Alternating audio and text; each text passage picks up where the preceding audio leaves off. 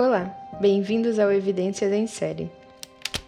Eu sou a Jéssica Liadef e estou gravando para você o primeiro episódio da nova temporada. Estamos de volta em um episódio especial sobre o BTK. É muito bacana poder estar de volta e compartilhar mais algumas histórias com vocês. Muito obrigada por receberem bem o Evidências em 2019. Vamos aos trabalhos, pessoal! Esse podcast descreve cenas fortes relacionadas à morte se esse conteúdo for um gatilho para você, sinta-se à vontade para parar agora.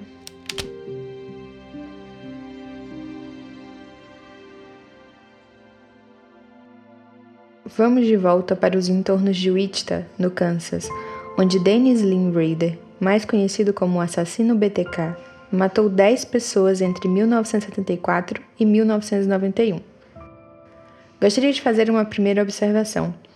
Esse caso é muito longo e só para vocês terem ideia, o BTK foi preso apenas em 2005. Dennis Lynn Rader nasceu em 9 de março de 1945, em Pittsburgh, filho de William e Dorothea Rader. Tinha três irmãos e teve uma infância aparentemente tranquila, se comparada a outros assassinos em série que conhecemos. William Rader servira na Marinha nos Estados Unidos durante a Segunda Guerra Mundial. Dorothea trabalhara durante 26 anos como contadora de um mercado e era uma pessoa gentil e estimada pelos vizinhos. O casal sempre fez questão de levar os quatro filhos à igreja e às reuniões de escoteiro. Os pais tentavam tratar Dennis, Paul, Bill e Jeff de uma maneira justa. Bill e Dorothea se mostravam contentes por Dennis, o mais velho, ser tão atencioso quando adolescente, Dennis tinha alguns comportamentos como espiar através de persianas para observar mulheres que se despiam e invadir suas casas para roubar suas calcinhas. Raider se casou em 1971, dois anos e oito meses antes de cometer seu primeiro assassinato. Sua então noiva, Paula, trabalhava na época como secretária para a Legião Americana ele parecia adorar Paula. As pessoas notavam sua voz mais branda ao falar dela. Era 15 de janeiro de 1974, uma terça-feira pela manhã, do lado de fora da casa do Zotero. Dennis levava uma corda, um fio de uma persiana, mordaças e fita adesiva. Os Otero haviam se mudado há apenas dez dias para aquela casa em Wichita. O pai da família era um sargento reformado. O Wichita era uma cidade tranquila, onde os vizinhos zelavam uns pelos outros. Dennis havia visto uma mulher e uma menina dias antes, enquanto levava a esposa para o trabalho. Depois disso, ele as seguiu por semanas. Sabia detalhes da rotina da casa do Zotero e calculou sua chegada para um tempo depois da saída do pai. Seus alvos eram a mulher e a menina mais nova. Dennis estava com 28 anos, tinha cabelo escuro e olhos verdes, ele gostava de ver pornografia e fantasiar. Via a si mesmo como um assassino profissional. Esgueirou-se pela porta dos fundos da casa dos Oteros, cortou o fio do telefone. Ouviu a porta dos fundos ser aberta e viu um garotinho e um cachorro, que começou a latir. Logo a seguir, o pai da família apareceu e Raider apontou sua arma tremendo. Isso é um assalto, Raider anunciou. Os Otero foram encontrados pelos dois filhos mais velhos. Ao entrar em casa, perceberam várias coisas estranhas: a bolsa da mãe aberta no chão, o cachorro da família para fora de casa. Os pais foram encontrados sem vida, com as mãos amarradas atrás das costas. Quando a polícia chegou, viu, primeiro no quarto principal, um homem que estava amarrado no chão. Uma mulher estava deitada na cama, com as pernas dobradas e a corda em volta do pescoço havia sido cortada. Mais tarde, a polícia descobriu que Carmen, a filha mais velha, havia cortado a corda com um cortador de unha, tentando reanimar a mãe. A perua da família não estava lá. Ao descer ao porão, os policiais encontraram uma menina pendurada sem vida, amarrada com um nó de forca feito com uma corda de cânhamo. O menino havia morrido ao lado do seu beliche. A polícia viu marcas de cadeiras recentes no carpete, e o detetive pensou que poderia saber o que aquilo significava. O assassino tinha posicionado uma caldeira ao lado do menino para vê-lo sufocar. Foram encontrados fluidos perto do corpo da menina. O assassino usou uma infinidade de números de nós, o que levou a polícia a pensar que talvez o assassino fosse um marinheiro. Os investigadores estudaram os relatórios da necrópsia, onde foram encontrados hematomas no rosto de Julie. Ela fora espancada antes de morrer. Havia marcas em volta do punho de Joey. Ele lutara para romper as amarras. Apesar dos esforços da polícia na investigação do caso do Zotero, eles não conseguiram tantas informações. Chegaram a passar uma noite na casa do Zotero com uma médium, mas essa atitude não deu em nada. Houve também alguém que perdeu grande parte da sua necrópsia e da cena do crime. Os Oteros foram enterrados em Porto Rico e os filhos sobreviventes deixaram Wichita. Dennis, depois de passar duas horas com os Oteros, pegou o carro da família e dirigiu até o estacionamento de um mercado. Antes de sair do carro, afastou os bancos para enganar sobre sua altura.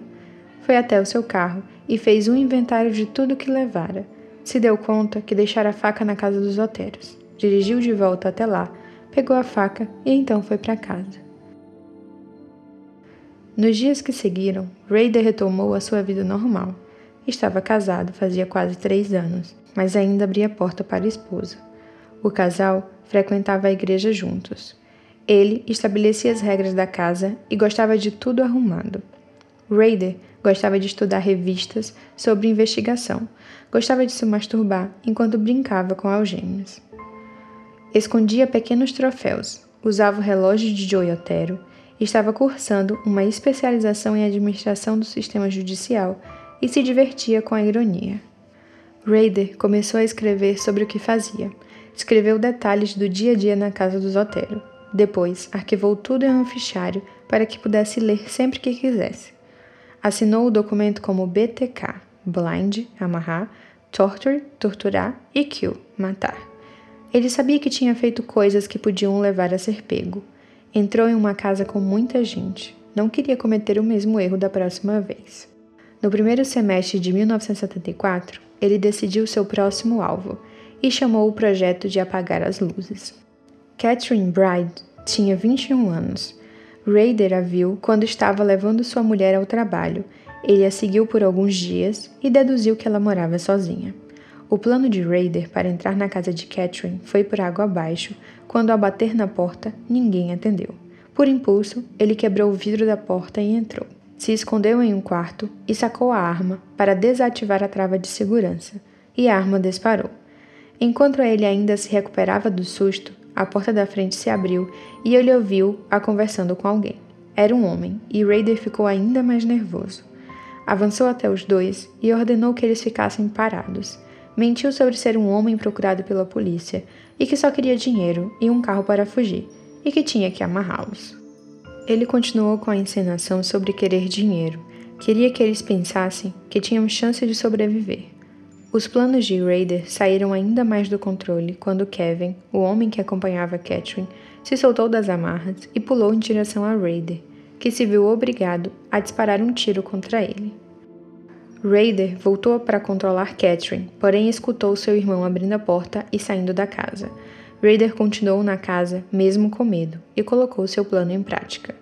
Quando a polícia chegou, Catherine ainda estava viva, porém não resistiu aos ferimentos. Kevin conseguiu descrever algumas características de Raider. Disse que ele tinha um bigode e um cabelo escuro e que estava vestindo uma touca com as cores da Universidade Estadual de Wichita e que usava um relógio no braço esquerdo. A polícia tentou trabalhar nas pistas, mas não conseguiu nada. Alguns chegaram a tentar associar o assassinato de Catherine com o do Zotero, mas o modus operandi não coincidia. Raider tinha certeza que seria preso, mas depois de alguns dias, os policiais ainda não tinham descoberto nada. Raider começou a escrever um texto que intitulou de Uma Morte em Abril e pensou na possibilidade de se divertir com o jornal. Vários meses depois, o jornal recebeu uma ligação de um homem dizendo que tinha uma carta sobre o caso do Zotero na biblioteca pública. Um repórter encontrou a carta e levou até o chefe da polícia. A carta tinha muitos erros de ortografia e reivindicava a responsabilidade pelos assassinatos do Zotero. Descrevia detalhes de como os corpos das vítimas foram encontrados. O assassino até tinha encontrado um nome para si. As palavras-chave para mim vão ser amarrar, torturar e matar elas. BTK. Nos dias que se seguiram, Raider estava bem ocupado, pois começara a trabalhar em uma empresa de instalação de alarmes, que havia crescido muito ultimamente depois dos casos do BTK. Raider trabalhava como instalador, era a chance de entrar em muitas casas. Em 17 de março de 1977, Raider se arrumou e saiu de casa. Ele tinha dois alvos principais naquele dia, mas nenhum dos dois atendeu a porta. Então, ele resolveu seguir um garotinho que encontrou na rua carregando uma lata de sopa. Quando chegou na porta da casa, Raider se apresentou como um detetive para Shirley, mãe do garoto e de mais duas crianças. Falou as mesmas coisas que falou para os Otero e Catherine, mas dessa vez acrescentou que tinha um problema com fantasias sexuais e que iria amarrá-la e tirar algumas fotos. Shirley avisou que ela e os filhos estavam doentes há dias. Raider prendeu as crianças no banheiro e levou Shirley para o quarto. Raider queria ter ficado por mais tempo, Porém, o telefone que tocava sem parar o preocupava. Ao sair da casa, roubou duas calcinhas da mulher. Ao analisar a cena da casa de Shirley, a polícia não via tantas semelhanças com o assassinato de Catherine.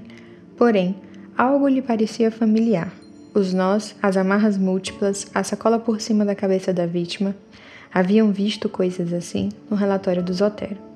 As dúvidas da polícia sobre a conexão dos três casos eram muitas, e se somavam ao fato de, na época, ser difícil admitir que estavam lidando com um caso de serial killer. O próximo crime de Raider seria considerado perfeito para ele. Nancy Fox foi assassinada em dezembro de 1977. BTK enviou uma carta à polícia avisando sobre o assassinato de Nancy e dizendo que já havia cometido sete crimes e que mais estavam por vir. A polícia então decidiu ir a público e declarar que estavam lidando com um serial killer. Em suas cartas, BTK considerava que estava sob efeito do fator X, como ele chamava, e que não tinha tratamento, cura, exceto a morte ou ser pego. BTK matara cinco pessoas em 1974, a família Otero e Kate Bright. Então parou, porque ficou mais ocupado com o trabalho e depois sua esposa ficou grávida. Ele voltou a matar em 1977 Shirley e depois Nancy Fox. Em seguida, parou de novo e os policiais se perguntaram por quê. A filha dele nasceu em junho daquele ano. Em 1979, BTK enviou um envelope para uma mulher chamada Ana. Dentro do envelope tinha uma de suas echarpes e uma de suas joias. Havia um desenho de uma mulher amordaçada. O envelope tinha também um poema. Ana decidiu ir embora e não esperou a polícia desvendar o mistério da carta. Para as pessoas que trabalharam com Raider, ele parecia normal, acessível e educado. Às vezes apresentava alguns comportamentos estranhos. Era um pouco inflexível e controlador. Sempre se vestia da mesma forma e falava muito bem de sua esposa e com orgulho de seus dois filhos. Era bem eficiente no trabalho, mas às vezes desaparecia por algumas horas, dizendo que precisava de peças ou equipamentos. Em 1984, a polícia começou a reunir e organizar os documentos do caso BTK.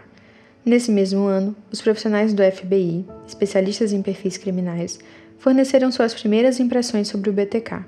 O FBI acreditava que o BTK praticava bondade na vida cotidiana e que era obcecado por controle.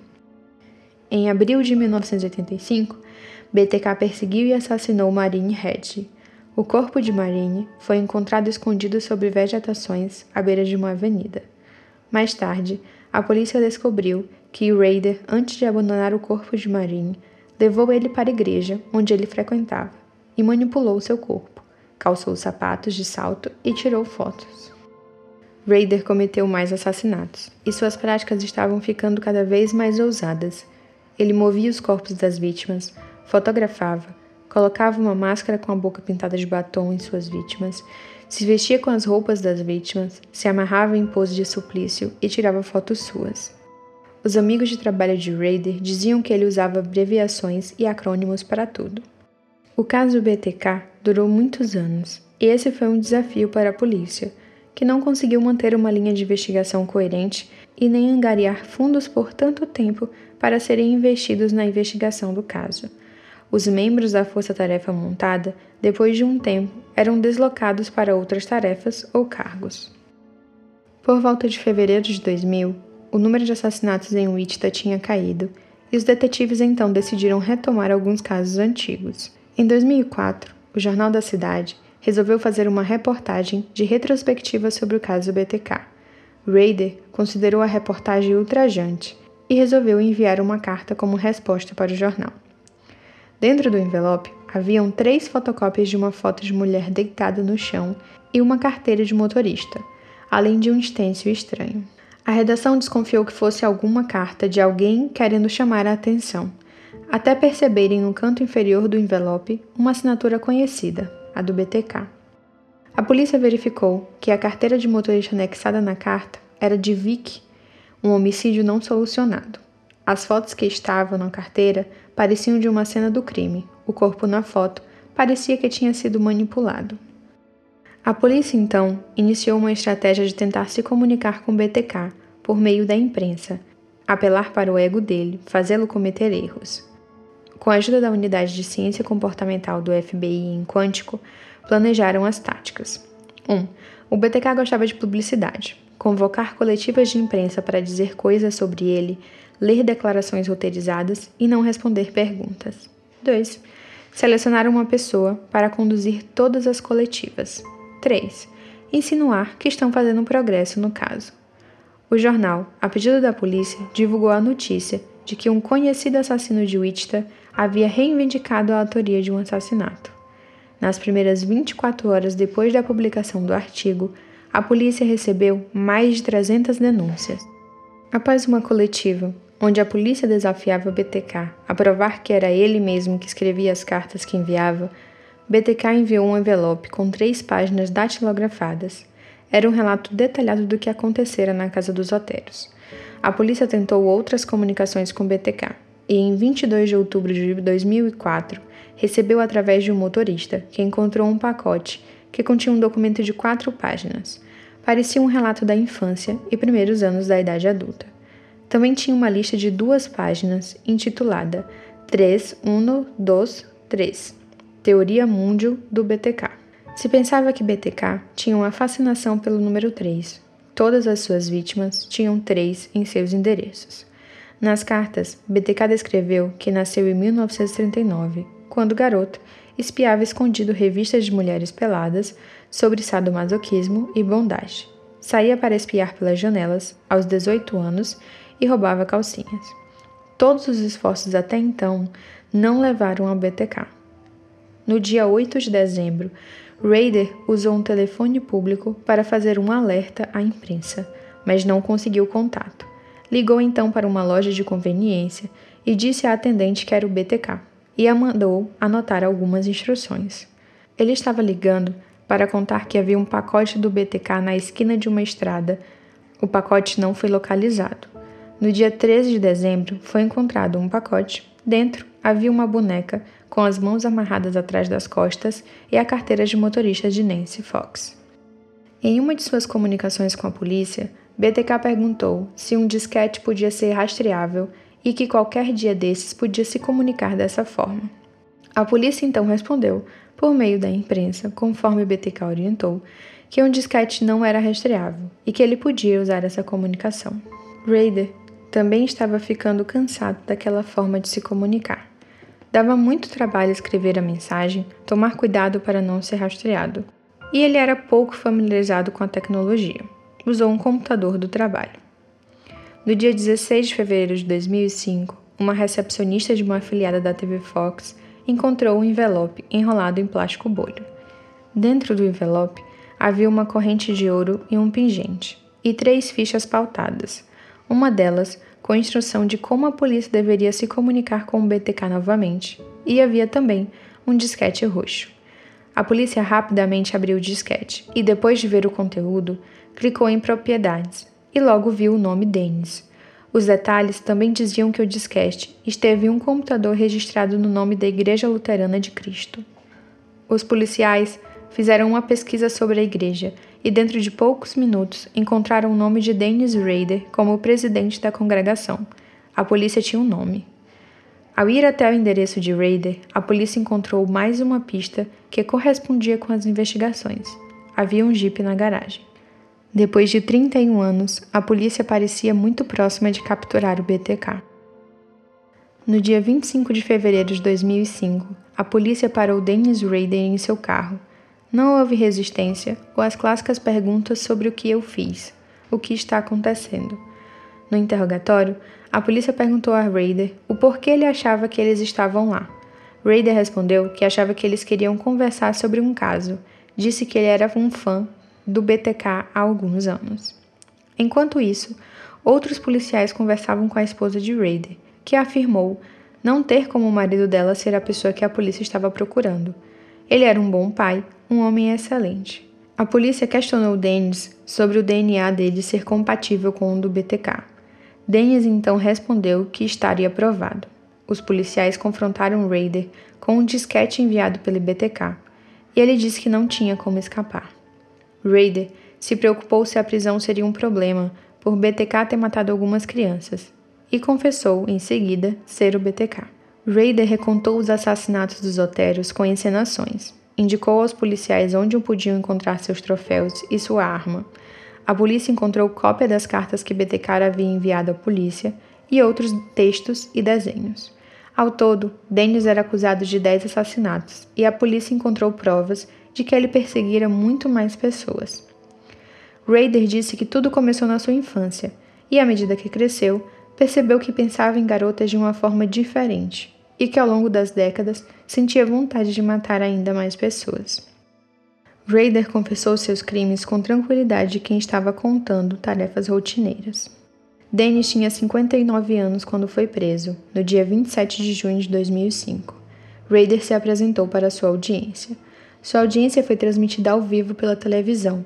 Raider, mais uma vez, descreveu com detalhes o que havia feito e, sem aparentemente demonstrar remorso ou sentimentos, Raider foi condenado a 10 prisões perpétuas consecutivas. Os investigadores não encontraram nada no passado e infância de Raider que explicasse suas atitudes. Nesse caso, voltamos à questão do que determina um comportamento: genética ou ambiente. A única coisa que era falada com frequência sobre Raider é que ele não tinha senso de humor.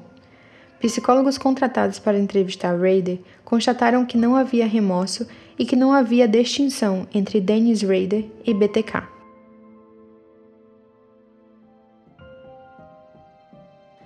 Assim terminamos o caso BTK.